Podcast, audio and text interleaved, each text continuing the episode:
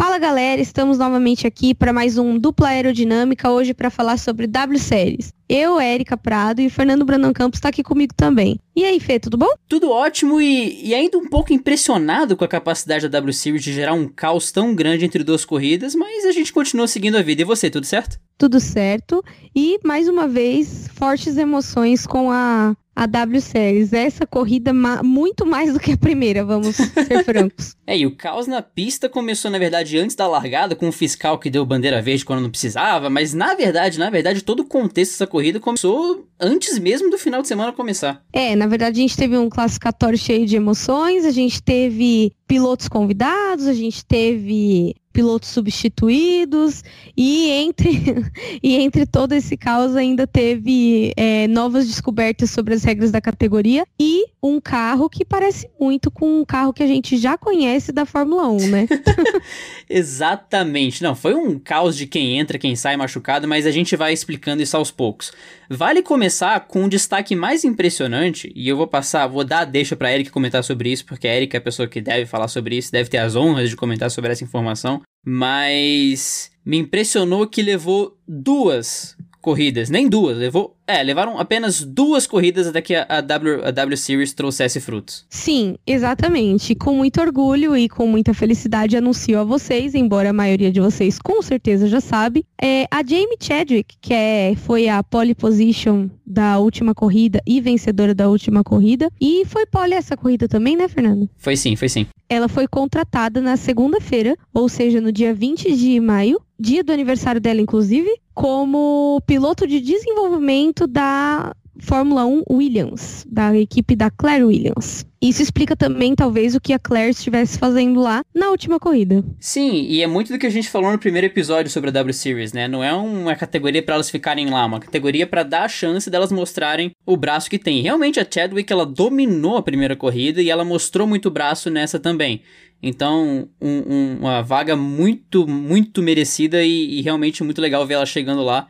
E um resultado tão rápido, né? É o começo de, de uma série de resultados que pode vir aí agora depois que a Chadwick chegou na Williams. Exatamente, as portas da, da Fórmula 1 se abrem. Inclusive, uma coisa curiosa é que antes de começar a corrida, é, a Garcia, que é inclusive uma piloto espanhola, estava no paddock da McLaren na última corrida da Fórmula 1 com o Carlos Sainz. O Ted Kravitz pergunta para ela o qual é o objetivo dela com a W Series. E aí ele fala: é chegar na Fórmula 1? Ela é claro que é chegar na Fórmula 1, é o meu sonho e é para isso que eu tô aqui, entendeu? Então, assim, você vê que as meninas realmente estão nesse foco e que já começa a surgir o fruto da visibilidade que elas estão tendo né? A Garcia é nova ainda, tem 16 anos, então ela tem um grande caminho que ela pode, pode trilhar pela frente, né? E a Chadwick também tem 20 anos, então tá chegando na Williams aí, aí todo mundo, ai, porque a Williams tá capenga, vai levar, um, vai estragar a carreira da menina. Cara, nem sempre, ser piloto de desenvolvimento não é a mesma coisa que tá correndo. Entendeu? Desenvolvimento, você tá ali para desenvolver o carro, você vai testar o carro nos limites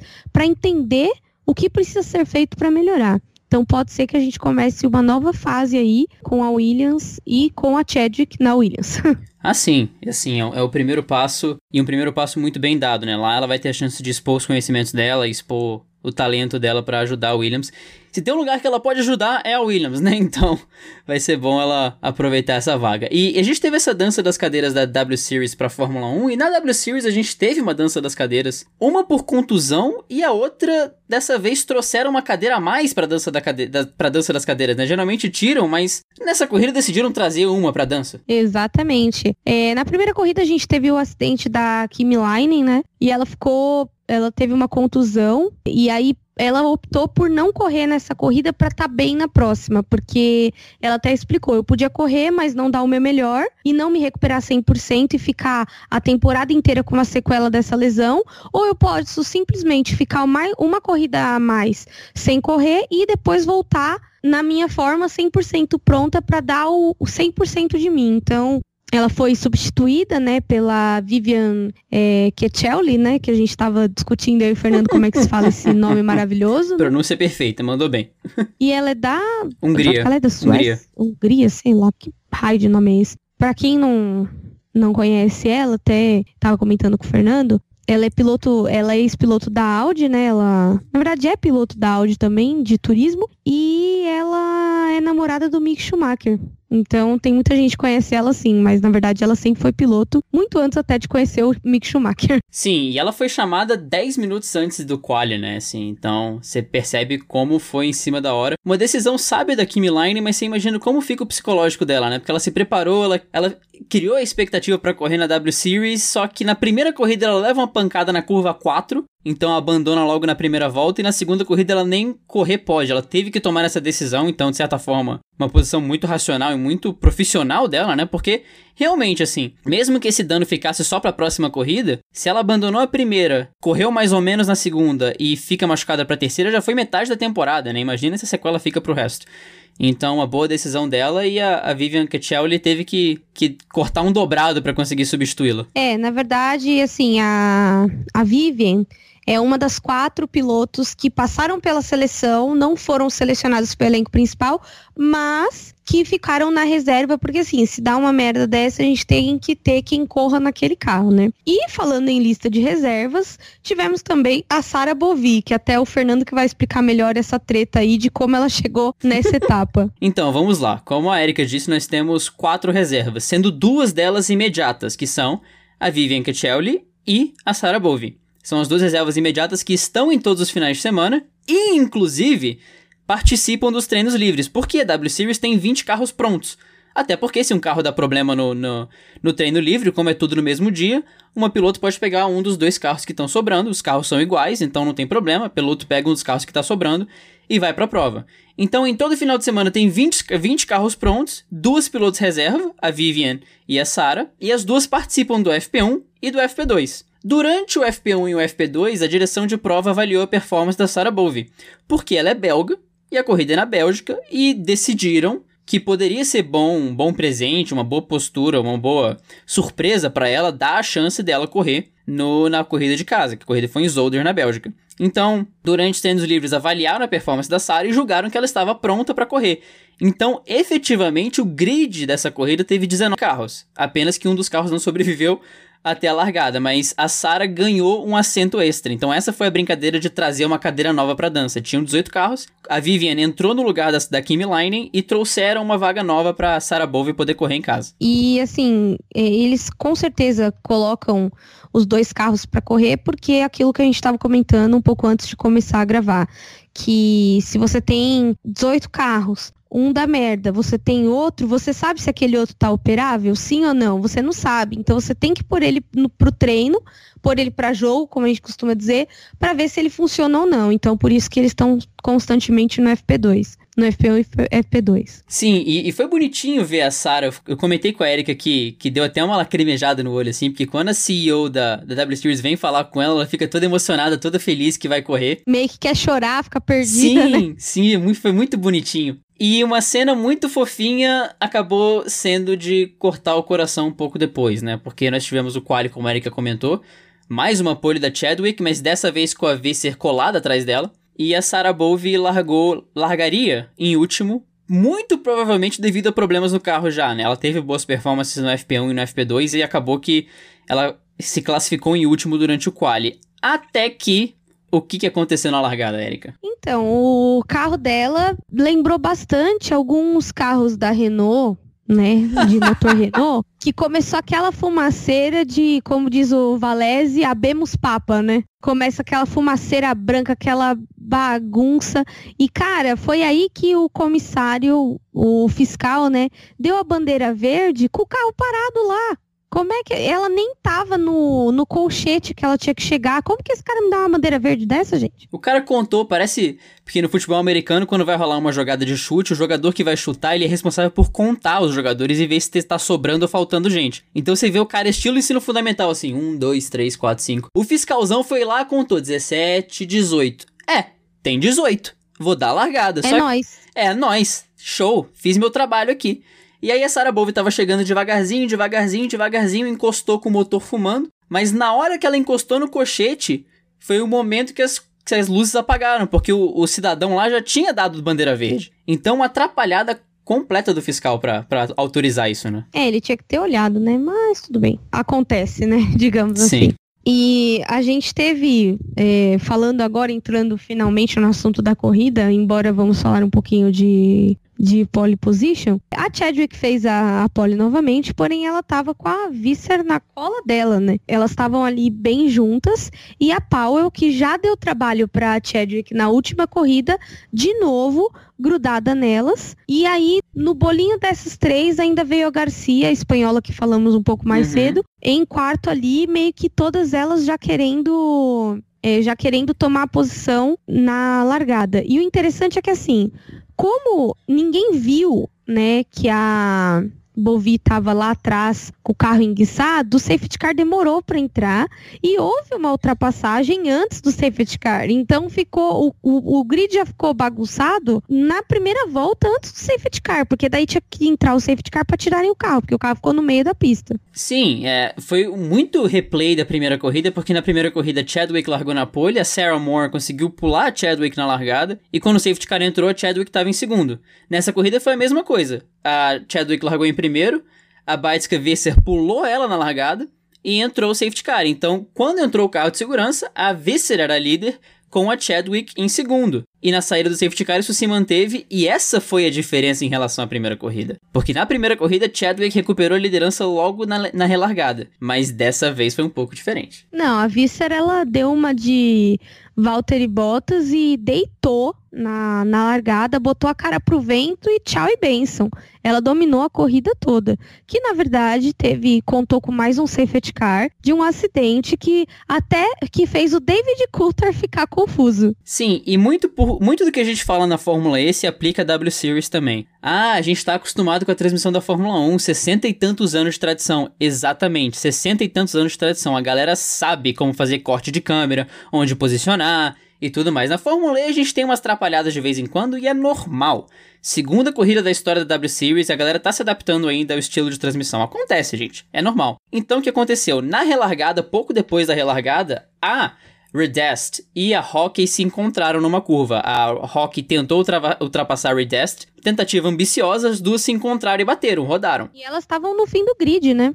Sim, é, elas estavam ali no, no, em décimo, décimo primeiro. Estavam brigando pelos últimos pontinhos, uhum, né? No sim. que isso aconteceu, a Kachelli, uma das reservas, viu isso acontecendo e tirou o pé. A gente não sabe se tirou muito, pouco ou médio, porque isso não foi capturado pelas câmeras. Só que, como diria o outro, Nikki, ela tirou o pé, a Sabre Cook, que vinha atrás, deu nela, e aí a Kachelni foi parar no muro. Então o que aconteceu? A Kachelli, desculpa, erro meu, foi parar no muro. Então o que acontece? De repente nós temos três carros batidos, a gente viu o acidente da Rock com a Redest, só que a gente não viu de onde veio a Catielli nessa, ba nessa bagunça e de repente a Saber Cook tomou um, um drive-thru do nada. Essa foi a cena que a gente teve durante a corrida, mas foi ali um efeito dominó que tirou as três da corrida, né? Foi, foi bem estranho. Até eu tava assistindo aí, todo mundo ficou meio confuso, o que, que tá acontecendo, e aí depois demorou aí, o, o safety car ficou quase 10 minutos na pista, e esse tempo quase todo, eles ficaram tentando explicar ou até entender o que tinha acontecido. E aí quando veio a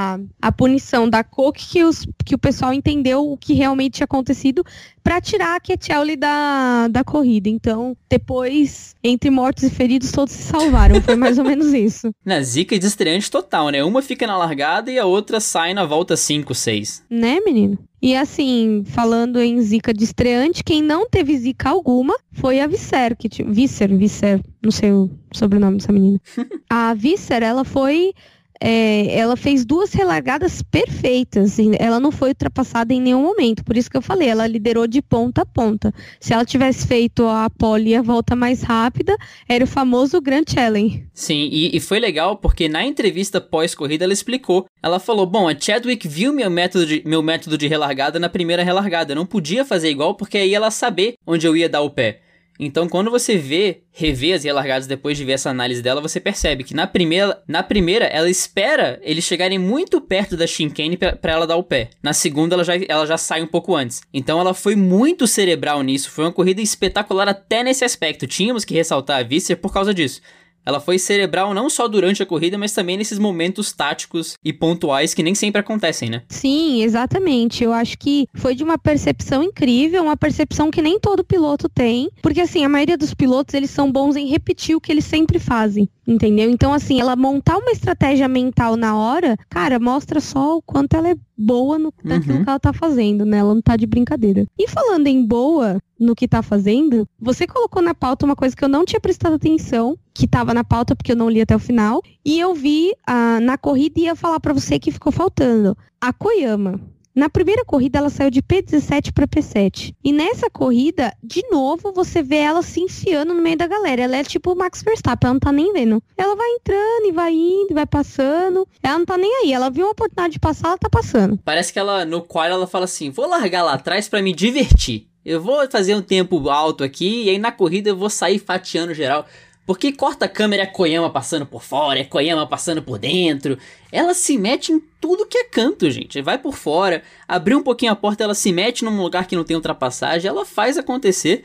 Outra grande corrida dela que vai se destacando como uma das melhores ultrapassadoras desse início de campeonato. Que é essa japonesinha que mal conheço, mas já considero pacas, né? Duas corridas e duas corridas perfeitas que ela fez. Sim, melhorando aí o quali, ela pode brincar lá na frente também, com essa audácia toda, com essa habilidade, porque não é só, né, aquela brincadeira, né? A linha entre a coragem e a estupidez é bem tênue, mas ela é Sim. corajosa, ela é audaciosa, ela sabe o que ela tá fazendo. Mas você sabe que eu acho que ela não é uma piloto boa de tempo.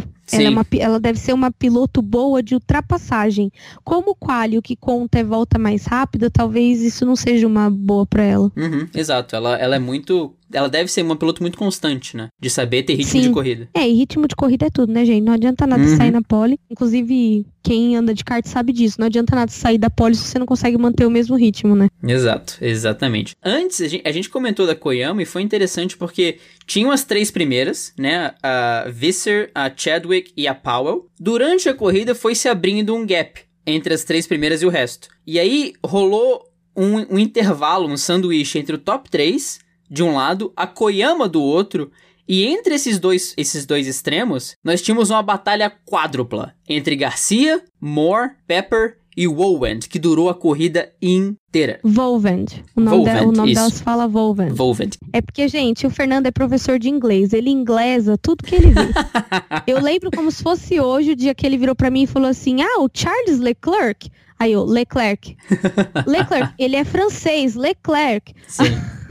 É, Isso foi numa gravação de alguma coisa, não foi? foi, foi. Você me corrigiu. de- é, Eu tava na live do Boteco, você me mandou mensagem durante e depois pra corrigir o Leclerc. Com acento. Eu coloquei Sim. o acento no lugar. Exato. Eu achei que você tinha, que eu tinha feito isso no fim do grid, mas não, foi no Boteca Film mesmo. Você chegou a botar reparo nessa briga quádrupla de, de ping-pong, de uma briga com uma, outra briga com outra durante a prova? Cara, eu só tava com medo delas se encontrarem, porque Uhum. teve alguns momentos ali que elas entraram em trio wide. Eu falei, cara, se elas entrarem em um four wide aí, vai sair todo mundo despedaçado e vai ter menos quatro carros nessa corrida.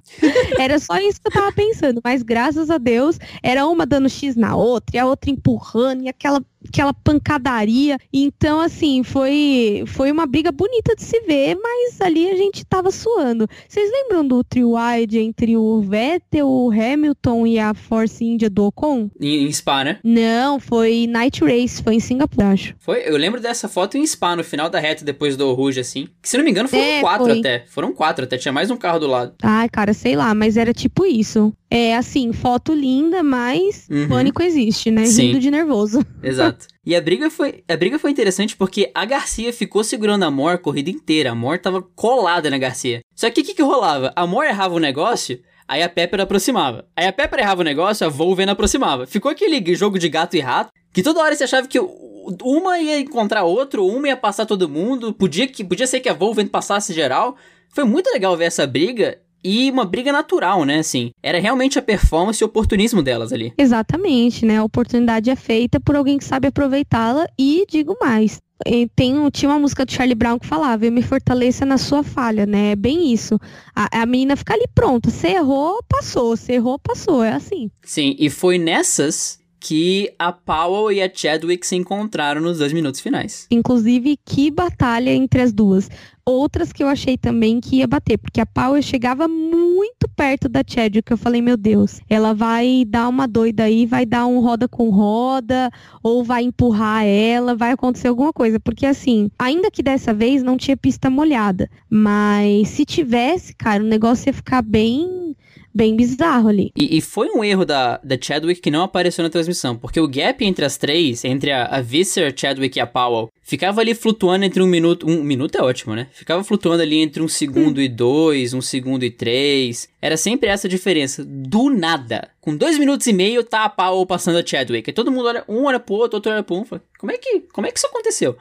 E aí a Chadwick vem babando atrás da Paula, né? Querendo passar de volta. É, que na verdade as duas têm uma performance muito, muito boa, né? As duas têm uma bagagem um pouco maior que as demais concorrentes, então elas são meio faca na caveira, né? Mas eu gosto de ver. É, é aquela briga que dá, que dá gosto de você estar tá assistindo a corrida e uhum. você torce. Eu, assim, muito antes dessa história da Chadwick, eu já tava torcendo por ela e agora mais ainda, né? Então, acho que ela tem muito a mostrar ainda e ela é uma menina muito versátil. E a Chadwick falou um negócio interessante numa entrevista que ela teve com a Lee Mackenzie durante a semana, né? Que a, Lee Mackenzie uhum. revisou os momentos da corrida da Chadwick na, em, em Hockenheim. E aí a Lee Mackenzie perguntou para ela: "Como é que você se sente sendo considerada uma das candidatas ao título depois de só uma corrida?" Aí a Chadwick falou: Sinceramente, eu não sei como reagir a isso, porque a vida inteira eu fui considerado como a azarona, como a que não tem chance, como a underdog, né? Como a que realmente não, não uhum. é cotada para vencer. E agora eu sou a favorita. É, é, uma, é um sentimento, é um sentimento diferente para ela. Ela, ela é fofa, né, essa menina. Sim. Ela, eu não gosto muito desse adjetivo fofa, mas ela é fofa, cara. Tipo, ela é muito grata, assim. É difícil você ver esse tipo de coisa na pista, então quando você vê, você fica meio. Oh, que gracinha. É tipo o vídeo que mostraram também no, no pré-corrida que mostrou muito delas treinando juntas, tá? A Kimi Line ajudando uma das pilotos no teste de reflexo tal. Sim, elas treinam elas juntas. Rindo, né? Isso, elas têm um sentimento de, de união ali, de. Até por não ter equipe, né? Não tem equipe. Inclusive, eu, eu comentei com a Erika um negócio que a gente não tinha percebido na primeira corrida. A gente falou que os carros são rotacionados, que tem rodízio de carro, mas tem rodízio de engenheiro e rodízio de mecânico. Então realmente não existe equipe ali. É, na verdade ali todo mundo trabalha em prol do mesmo objetivo que é fazer o campeonato acontecer. Aqui no Brasil a gente tem a Fórmula V, e mexe eu falo disso. É, a Fórmula V é assim, a Fórmula V é o time de mecânico, o carro que deu problema, o carro que bateu, todo mundo se corre para consertar, cada um deles tem o piloto que ele vai amarrar na hora de pôr o cinto e etc, etc. Mas assim, na prática é uma equipe só, é um engenheiro só, é um diretor só, então ali todo mundo eles competem entre eles, claro, mas fora do carro eles são amigos que estão todos lutando pelo mesmo objetivo da visibilidade, que é o que acontece na W Series, né? Na W Series eles têm essa essa coisa da sororidade, essa coisa de mulheres unidas e com certeza da performance para todas, né? Então, elas realmente competem em igualdade, né? Então, ali tem o time de engenheiros, vamos supor que o time de engenheiros tal em entende melhor o jeito de fulana de correr. Ele vai ter oportunidade de dar o feedback para aquela para aquela piloto. Isso é muito importante, até porque é uma correria do caramba, né? Eles têm os treinos é, no dia anterior e logo no dia seguinte já classificatório e corrida. Então, tudo que eles têm que absorver da piloto tem que ser nos treinos e repetir a condição, a melhor condição de classificatório e de treinos na corrida, o que é bem difícil você interpretar num sopetão desses, mas aos poucos poucos eles vão adequando, né? Eu acho que isso é muito legal porque cada engenheiro trabalha de um jeito e cada piloto entende alguma coisa de algum jeito. Então, também vai do feeling deles e também da união dos mecânicos e tudo mais. É uma coisa muito gostosa de, de se ver isso daí. Para quem fala que a Fórmula 1 ficou muito artificial com DRS, com mil compostos de, de pneu, tudo mais. Opinião sua, não, não estou julgando a opinião da pessoa. Mas a W Series pode ser uma opção muito boa, porque é uma categoria que não tem RS, não tem, não tem DRS, não tem nem parado no box, como a Erika acabou de falar, porque é uma corrida de 30 minutos, não tem composto diferente de pneu, os carros são iguais, os engenheiros são, são rotacionados, é braço e braço. É isso, sabe? Treta atrás de treta, né? Exatamente, mas acima de tudo, nesse, nesse final de semana uma belíssima corrida da, da Baitska Vesser que dominou o GP. Passou a Chadwick na largada e não quis saber, né? Ela quis se colocar como candidata ao título. É, foi o que eu já mencionei, né? Por pouco ela não faz um grande challenge. Então, uhum. você olha assim, você vê que a corrida dela, ela botou a cara pro vento e foi embora. E mostrou e se impôs, né, mais de uma vez sobre a Chadwick e mostrar que ela tem ali gente competindo de igual para igual com ela, que é a Visser, a Powell e quem mais aparecer, porque aquilo que a Mackenzie falou faz sentido, mas não faz, né? Porque ela é a favorita pro título na primeira corrida, mas na segunda ela já não ganhou. O que, que será que pode acontecer na terceira? É um tipo, um campeonato desse, reviravolta sempre vem, né? Sim, exatamente. Quem sabe a Koyama não ganha a terceira só porque já tá falando dela toda hora. Isso exatamente, pode, o, o, a gente o, nunca sabe. O duplo, o duplo explode de alegria, vai ter rojão, vai ter tudo se a Koyama vencer a corrida. Verdade, até porque ela é muito, muito boa. Só que ela tem que se libertar do fim do grid, né? A maldição do fim do grid. Bom, com os resultados desse final de semana, a Chadwick é líder com 43 pontos, seguida pela Baitska Visser com 37. A diferença é pequena entre as duas. Alice Powell, a constante no pódio, vem em terceiro com 33. Marta Garcia em quarto com 27, Sarah Moore com 20, Fabienne Volven com 14 pontos na sexta posição, Tasmin Pepper em sétimo com 12, Miki Koyama, xodó do dupla, em oitavo lugar com 10, Vicky Piria com dois, os mesmos dois pontos da Gozia Redes, que foi a balroada nessa corrida, Kathleen Wood e Naomi Schiff com um ponto em 11 e 12. E na galera que não pontuou temos Jessica Hawkins, Sabre Cook, Shia Holbrook Esme Rock, Megan Gilks e Emma Kimmelainen, além das duas reservas, Kachelli e Sarah Bovey. E é isso aí, pessoal. Estamos aí com algum, alguns pilotos muito próximos uns dos outros e outras mais longes, claro. Mas é, é um campeonato, né? Bem-vindos à temporada e até agosto tem bastante corrida e bastante chão é, pra gente ver aí e muita coisa pode mudar. Eu lembro quando eu era mais criança, tinha um programa que era, isso não é da sua época com certeza, que era o Mundo da Lua, que era um menino chamado Lucas Silva e Silva, e aí ele tinha um gravador de fita. Eu já vi. Fita. Eu já vi isso, eu já vi isso. e aí ele falava: essa é mais uma edição do Diário de Bordo de Lucas Silva e Silva, onde tudo pode acontecer. Esse tipo de corrida absurda é uma coisa que super seria é, descrita por mim se eu tivesse um diário de bordo, tipo do Lucas Silva Silva. eu vi isso com você? Eu acho que eu vi isso com você. Você que me mostrou Foi isso na um minha dia. casa, verdade. Foi! Aí, ó. eu sabia que essa memória tava, tava fresca Gente, aqui. Gente, eu sou a pessoa, aqueles, né, que tipo, tá gravando podcast e começa a falar da vida pessoal. É, eu sou uma pessoa que eu apresento pro Fernando as melhores coisas da minha infância. Porque, cara, quando eu conheci o Fernando, ele não tinha assistido Harry Potter. Ele não tinha. Aí até aí tudo bem, né? Harry Potter é uma coisa mais recente. Mas, cara, o Fernando nunca tinha assistido ET. Eu amava o ET e ele nunca tinha visto o ET. Fiquei muito decepcionada. E aí eu mostrei para ele da última vez que ele veio aqui o filme do ET, o extraterrestre, que é o melhor do Steven Spielberg, né? É, vale o destaque que nosso carnaval acabou no filme do ET, pra você ver como foi um negócio bizarro. Saiu do, dos blocos de carnaval para morrer num ET com queijos e vinhos. Quem já tomou queijos e vinhos vendo ET? Pois é. Ai, gente. É porque, cara, ser a dupla aerodinâmica tem dessas coisas, né? Exatamente. Eu queria destacar a W Series por um outro fator. Porque como tem gente da Austrália, do Japão, da Nova Zelândia, da Finlândia, da Hungria. Cara, é um festival de pronúncia bizarra que eu vou te contar, viu? Cara, eu lembrei de uma música do El Chan nesse momento. Essa é a mistura do Brasil com o Egito.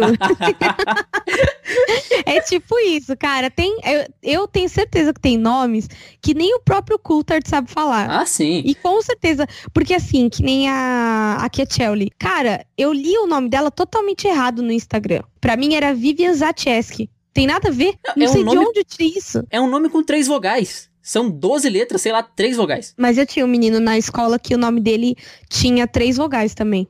Ele era filho de ucraniano. Era o pai Caio. da Ucrânia. Hã? Três vogais, era o Caio. É, tipo isso, só que não, né? Tinha 12 consoantes o sobrenome dele. Era horrível de escrever. Aliás, um abraço aí pro André Breitenbach, amigo meu, que. Não. Tem, Verdade. Tem um festival de, de pronúncias do nome dele. Eu vou explanar, porque Breitenbach, aí você fica, meu Deus, qual que é o significado de Breitenbach? Oh, meu Deus, deve ser aquele que protege, aquele que cuida, aquele que supera as intempéries. Não. O, significado de Breitenbach é riacho raso. É isso. Ok. Pois é. Tipo Prado e Campos, né? Os dois significam a mesma coisa. Campos, das pradarias. Sinônimo, Prado. é. Mas Ai, ok, Deus. estamos aí. Eu, um dia eu ainda vou descobrir o que significa. Tem uma outra também que tem um nome bizarro que não tá aqui na, na relação. É Gorzia não sei o que lá o nome dela. Eu tenho ela no Instagram, mas... Não é, é Gorzia Redest? Não, ela tem um nome mais feio do que esse. Tasman Pepper, Fabian Volven. Volven também, vou te contar, mas é fácil de pronunciar. Uhum. Tem a Naomi Schiff, também alemã, que... Ah, Schiff eu acho que é de boas. É bonitinho, né? Schiff. Inclusive, era aniversário dela no dia da corrida. Sim, exatamente. Ela tava sentada no pneu com uma cara de quem tá super pensativa, né? Mas enfim. Depois saldo de cadê o nome pronúncia. da menina, eu vou, eu vou ter a moral de procurar um negócio aqui. Por Ah, favor. Enquanto isso, eu vou enrolando aqui, falando sobre fatos aleatórios. E tô tentando lembrar de algum fato aleatório que às vezes eu mando pras pessoas. Ah, sabia que é mais fácil você morrer para uma vaca do que morrer para um tubarão? Isso é uma estatística real. Você é mais fácil É você morrer para uma vaca. mesmo. O nome dela é Gozia Ridest. Olha aí. Que nome horrível. Deus me livre. É que no Instagram dela tá diferente o nome dela. Tá mais difícil. Foi que levou a pancada. Tem uns nomes legais aqui. Vicky Piria, italiano. Também é um nomezinho bonitinho de falar. Meu, essa menina é linda, né? Ela parece uma modelo. Quando eu vi ela pilotando, eu falei, ué. Porque eu tinha, eu vi- tinha visto no Instagram e ela super parece uma, uma modelo. Aí eu falei, ah, ok, né? Uma modelo fazendo propaganda de carro. Aí eu vi ela como piloto, eu, oi? Mas, hein? É, tipo, coisas absurdas. É porque assim, nos outros lugares do mundo as pessoas sabem produzir propaganda de carro, né? Que nem aqui no Brasil, que colocam a Cláudia Leite pra fazer propaganda de carro, colocam a Isabelle Drummond, que tenho certeza que acho que se tiver carta, é, é uma menina que com certeza não tem a menor cara do que dirige. Meu, me respeita, né? Coloca a Bia Figueiredo da vida, arruma umas pilotos doidas aí, umas meninas que gostam de carro, as frasão lá, a dona do Lady, do Lady Drive. Pelo amor de Deus, né, gente? Me ajuda aí, né? Não, propaganda de carro como um todo, né? Às vezes você vê umas propagandas de carro que não começa em lugar nenhum, vai pra outro lugar nenhum e, e só mostra o carro lindão assim no meio da pista. É, Exatamente, propagandas de carro que não fazem sentido. Parece as antigas propagandas de cigarro, que não tinham o menor sentido. É, eram propagandas fantásticas, mas se você pensar bem, não- as propagandas da Marlboro também eram Sim. muito boas, mas também eram meio esquisitas. Aquelas propagandas de picape que o carro aparece no topo da montanha e só fica falando, como é que tu chegou aí? Hein? Por que não tem estradinha em Não, volta não? é, aí o carro Ora. não tem nem 4x4, não tem nem como ele chegar lá. é tipo isso, coisas absurdas. E foi uma surpresa muito boa. É, não que eu tenha preconceito com atrizes que fazem é, propaganda de carro, mas pra mim, que sou fanática por carro, entendo de carro, não é qualquer menina que vai me convencer a comprar aquela jossa, entendeu? Você tem que colocar a mina top da galáxia que eu sei que dirige pra me representar, porque eu acho que toda a chave da W Series é exatamente essa, é que a gente gosta de se sentir representada. É, há um tempo atrás eu postei uma coisa no, no Facebook que era era uma menininha colando um pôster da Capitã Marvel e outro da Mulher Maravilha. E aí tava escrito assim na legenda: não é lacração, é representatividade. E representatividade é tudo, né, gente? A partir do momento que a menina vê outra menina na pista, ela vai ter vontade de ser piloto. É inevitável. Sim, é, é a diferença agora, momento publicidade no dupla aerodinâmica. É a diferença entre o advertisement e o apelo à autoridade. O advertisement você tá usando puramente a imagem da pessoa. Você pega uma pessoa famosa, bota lá vendendo perfume, vendendo bacon, vendendo carro. Enquanto isso, um apelo à autoridade é você pegar uma Vicky Peary ou uma Chadwick da vida para vender um carro. Elas têm autoridade para falar do assunto. Elas não são um rostinho bonito que tá lá vendendo um carro, entendeu? Exatamente. Hashtag respect. Olha aí. Bom, pessoal, a gente vai estar encerrando essa, essa edição por hoje. É, a gente está gravando isso no dia 21. Era para ter sido gravado ontem, mas eu não tive tempo de ver a corrida até então e acabou que ficou a gravação e aí ontem no final da noite aconteceu uma coisa que pegou a gente um pouco de calça curta.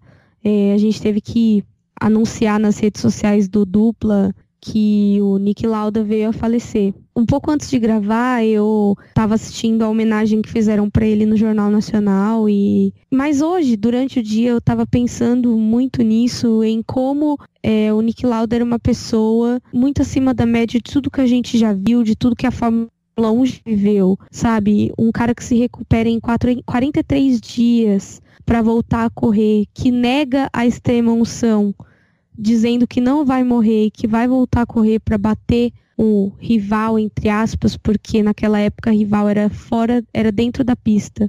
Fora da pista eram outras pessoas. Então, é com certeza uma pessoa acima da média e lutou pela vida, sobreviveu, teve complicações até o fim da vida pelo acidente que teve e, claro, a gente eu tava comentando com as meninas hoje que ninguém tá preparado para perder ninguém, mas faz parte da vida também aceitar a perda.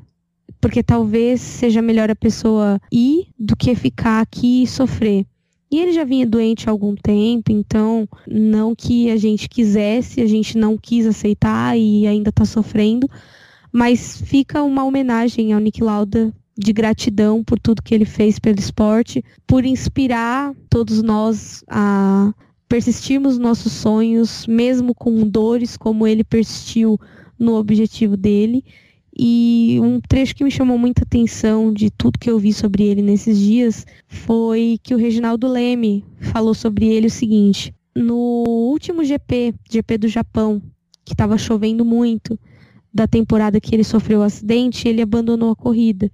E muita gente vê isso como um sinal de fraqueza. O Reginaldo vê isso como uma força e eu mais ainda. Eu acho que o recuo estratégico é uma virtude dos fortes nunca dos fracos, porque os fracos sempre têm que provar alguma coisa. E os fortes não. Eles têm convicção de quem realmente são. Obrigada, Nick Lauda. Foi, foi algo que aconteceu e, e, foi um sentimento diferente que eu tive, né? A gente sofreu bastante. Eu, no momento, fiquei muito incrédulo. Falei com a Erika, falei com o pessoal que a gente é próximo. É, no, no início, eu fiquei muito, muito incrédulo em relação ao que tinha acontecido, mas depois vem um sentimento mais confortante no meu coração, no sentido de saber que ele viveu a vida ao máximo que ele podia e ele fez o que ele amava. Ele não se contentou em fazer o que é, alguém queria que ele fizesse ou o que seria mais confortável para ele. Ele fez o que ele amou até o final da vida. Foi conselheiro na Mercedes, claramente amava o que fazia, foi ao máximo que ele podia. Então ele realmente fez valer o tempo dele aqui e eu tenho certeza de que o máximo que ele podia alcançar, ele alcançou. E se serve de um conforto pra gente, ou de uma lição mesmo pra gente, é tentar ficar com as partes boas, lembrar, lembrar das coisas boas, né? Duas coisas me chamaram muito a atenção. Uma foi o tweet da Erika, que quando foi twittar no duplo, quando foi mandar foto no grupo, ela buscou a foto do Nick Lauda com o Piquet, no momento de descontração. Porque é realmente isso, sabe? A gente sofre com a perda, mas ao mesmo tempo é muito melhor a gente ficar com as lembranças boas do que com o sofrimento. Lembrar das conquistas, lembrar dos momentos de descontração, lembrar do que ele fez de bom na Terra, do que ficar sofrendo além do que é necessário. A gente sempre vai sofrer, sempre vai ter um momento de sofrimento. Mas depois desse momento, vale retomar esse momento de, de ter, trazer as lembranças boas, né? O outro momento foi o Rubens, que em um dos grupos, ele, no momento que a gente começou a comentar mais, ele falou, certo, né? É um sofrimento agora. Mas aqui a gente também celebra a vida. E ele mandou o link de um texto do 365 dias, que por acaso eu tive a sorte de ter escrito, eu tinha esquecido desse texto, que era contando a vida e as conquistas do Lauda. Porque é assim que a gente tem que ver esse tipo de coisa, sabe? A gente sofre, a gente acha injusto, a gente não quer aceitar, mas ao mesmo tempo, a gente tem que lembrar o ser humano incrível que ele foi, as conquistas que ele teve, tudo de mais maravilhoso que ele fez na Terra. Então, nesse tempo que ele teve aqui, eu tenho certeza que ele fez o máximo que ele podia e deixou o nome dele gravado para sempre. Então, reitero o que a Erika disse. Muito, muito obrigado, Nick Lauda.